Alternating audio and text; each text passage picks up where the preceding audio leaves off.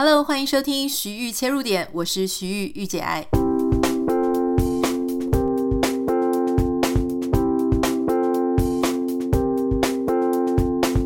Hello，今天想要跟大家分享，我从呃美国回来之后，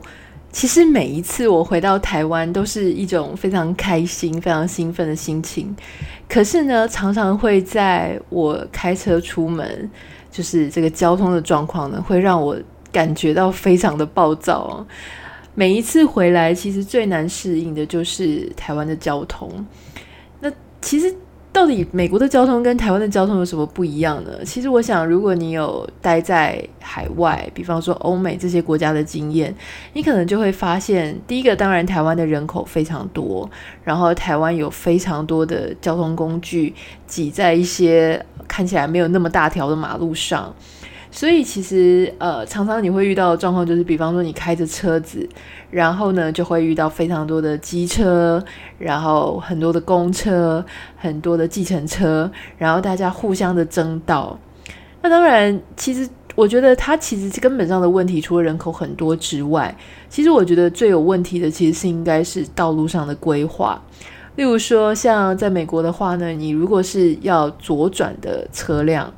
那基本上呢，当然你要等到红灯有左转标识的时候，你才可以左转。可是它的直行路呢，它会在左边规划好一道，你可以切出去，然后等候左转的一个地方，可以让你做等候。可是，在台湾，你可能会知道，左转就是你直行车，呃，开着开着开着开着，然后突然你才发现说啊，惨了，这一道是。左转车道，就它左转车道并不是另外岔出去的一条路，而是它就原本就在原本的路上。所以如果你对这个路况不熟的话，你很可能就会突然你要直走，可是却开着开着就不小心开上了这个这一条能够左转的车道。那有一些路口呢，这是可以左转的；有一些路口呢，又不能左转。那同样右转也是一个问题哦，就是常常你要右转的时候呢，你会发现说，哎。就是这个车道，其实它是可以直走又可以右转，所以变成说，其实很多时候是无心之过，你就变成卡在路上的那个人。那我因为其实对我家附近的路很熟，可是我常常会遇到那种完全，比方说这个我们家外面的那一条路，它就是有时候呢会从这个一线变成两线，然后又变成一线，所以会让很多人无所适从，然后整个交通非常的乱。我常常就会在路上遇到这些情形，我就觉得很受不了。主要是受不了那些交通为什么会把路盖成这个样子。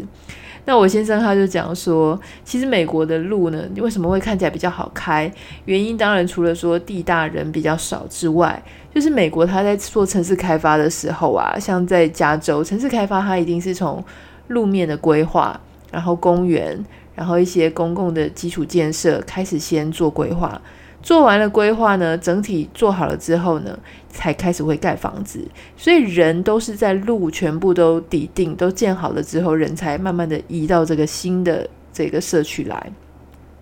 也就是因为他已经有先做好事先的规划，然后路面整个都是完整的，人才进来，你就不会面对说，哎，有一些人他已经住了，然后结果路却乱七八糟，完全不知道该怎么办。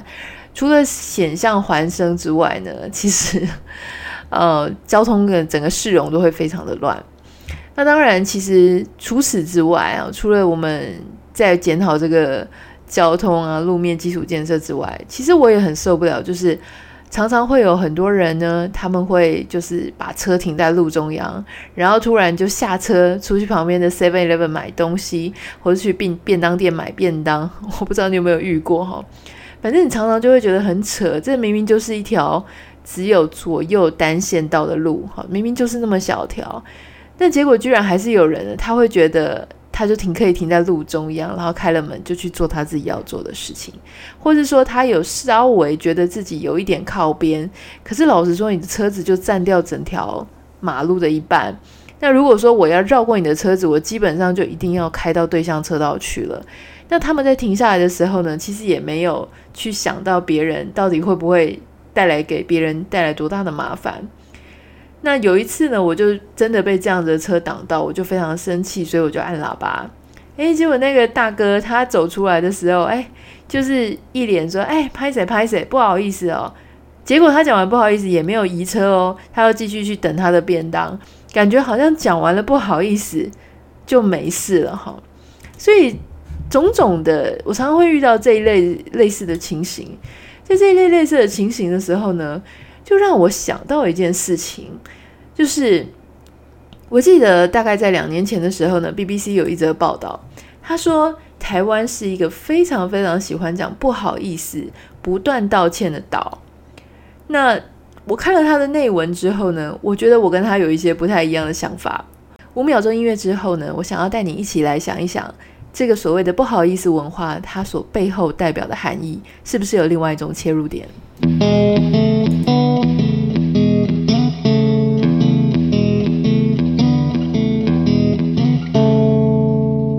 ？BBC 这一篇报道呢，大意是这样子的哦，就是。他们的旅游版有一位记者叫做阮磊，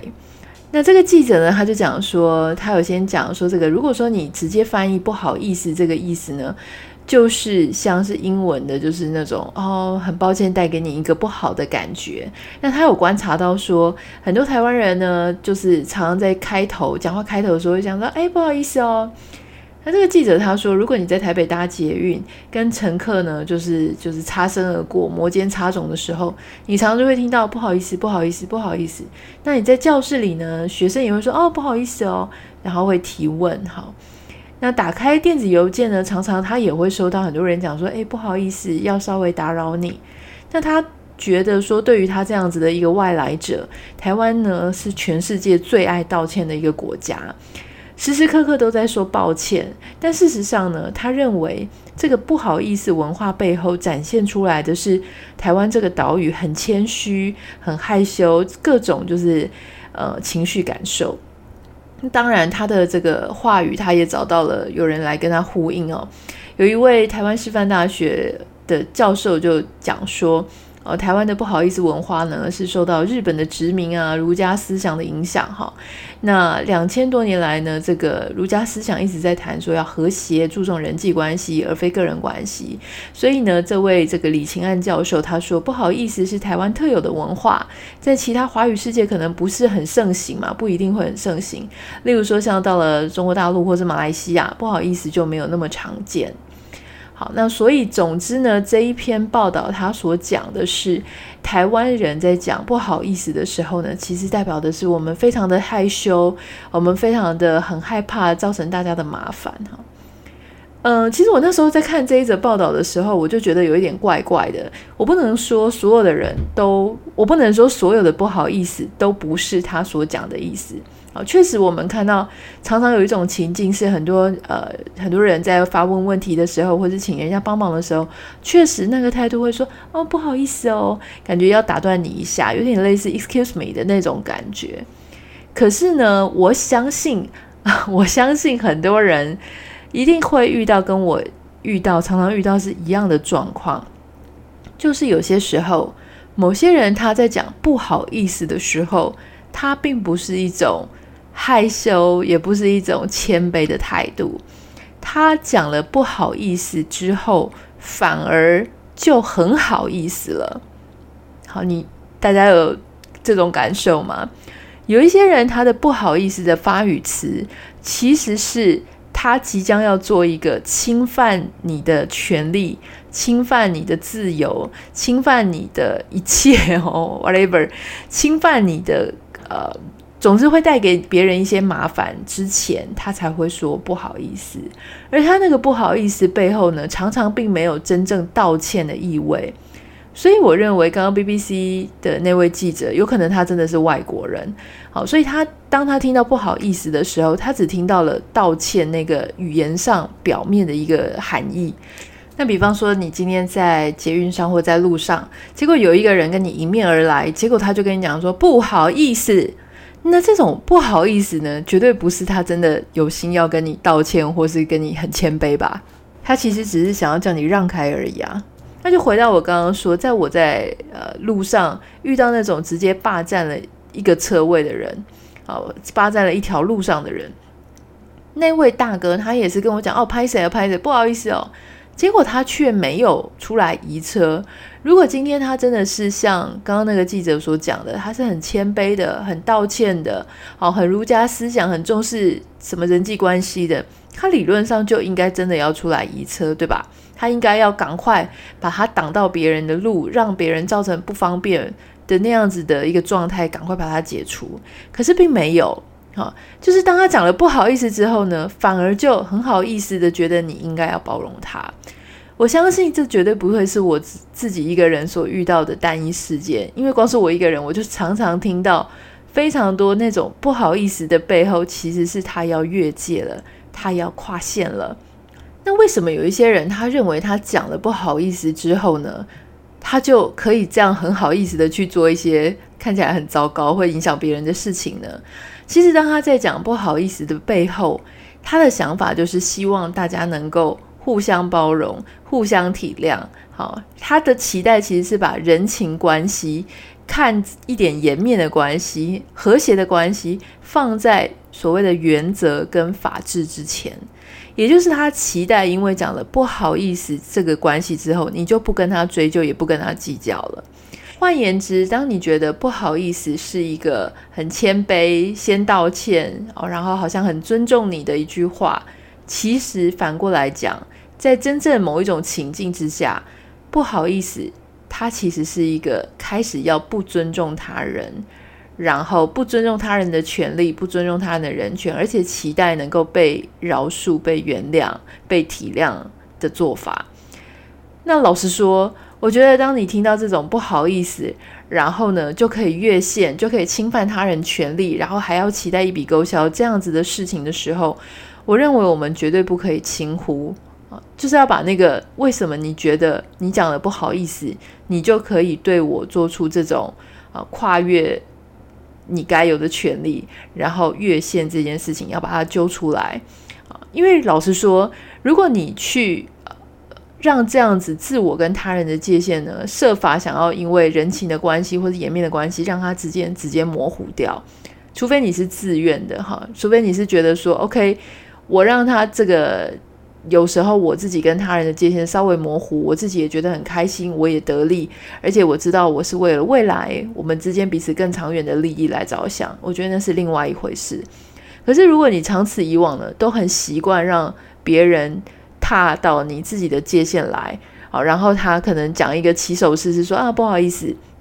或是呃用一些想要透过人情，然后就开始实施。不尊重他人的行为之时，哈，我觉得你就必须要非常意识到这一件事情，然后需要去对抗这样的事。那当然，我觉得对抗有温柔跟有理性的那一面。那基本上，我如果是遇到这种事情的时候呢，我就会直接跟对方说不好，我也会跟你会讲不好意思，我也会跟你讲不好意思，不好意思，我并不接受这样子的做法，哈。那别人可能就会觉得你非常的无情。我常常就会被人家觉得说，哦，我好像。就是很不是很重视人情，可事实上我是重视人情的，只是我很不喜欢别人会用一句啊、好听的话，然后就想要实质的上面的去呃吃你豆腐，然后去跨越界限。老实说，有我们的生活当中实在有非常多太多的事情，会因为别人试着要模糊他跟你之间的界限，然后就管到你的事情。例如说，像职场上。啊，有一些人他就会越界，例如说明明这就不是他的职责归属，但是因为他实在很想要做你手上的事情，做你手上的工作，想要分一杯羹，所以他就跑过来，就想要来这边插手插几脚，或者他只是想要炫耀一下他自己啊，对这方面有一些知识，所以就跑来指手画脚。那还有一些人呢，他其实是很爱管别人的闲事哦，就是有些东西根本跟他没有关系，但是他也要跑来管两句。这个同样也是，就是他想要跨越自我跟他人的界限。那有一些人，因为他跟公婆同住，或者跟其他家人同住，那有一些家人他也会拿捏不好自我跟他人的界限，所以常常就比方说用了别人的东西没有讲啦，或是觉得自己有权利可以呃去干涉其他人的所有的生活，或是使用他人的物品等等的。我觉得他其实背后的含义就是说，当你很想要。这个模糊他人跟自己的界限的时候，可是你却没有意识到你正在侵犯他人的权利，而且你觉得你只要用一个非常简单的方式，例如说一句不好意思，或是一些类似情绪勒索的概念，比方说我是你姐姐耶，我是你妈妈耶，我是你谁耶，好，我是你太太耶，我是你先生，然后我就可以侵犯你的权利之时。也就是说，我意图想要用人情的关系、和谐的原则来掩盖我自己侵犯了别人的领地。我觉得这件事情是非常要不得的哈。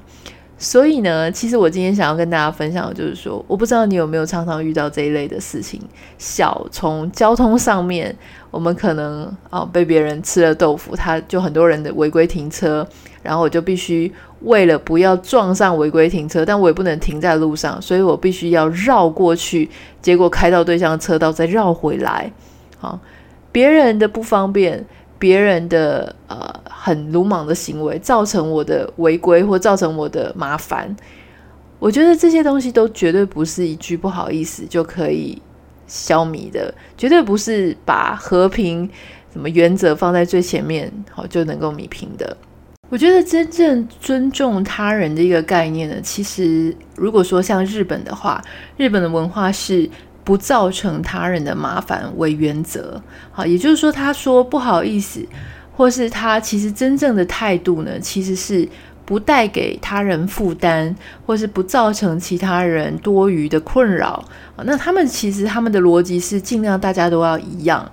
那另外一个极端呢，是像欧美各国的国家的人哈，那他们其实普遍是会尊重非常多个体上的不同，那他不会像日本一样，我们要求同，那他们大概就是尊重大家都有不一样的地方，所以在要尊重不一样的地方，所有异质性的人要相处在一个社会里面，他唯有就是不断的去尊重别人，而且能够。不要去影响他人应有的权利，在这样的基础之下，所有异质性的人他才有可能好好的相处在一起哈。那 either 是像日本那样，或是像欧美那样，那绝对不会是说哦，我们表面上我们要非常和谐的相处在一起，我们都要一样。可是事实上，我又不断的去啊剥夺你应有的权利，要让我自己方便而已。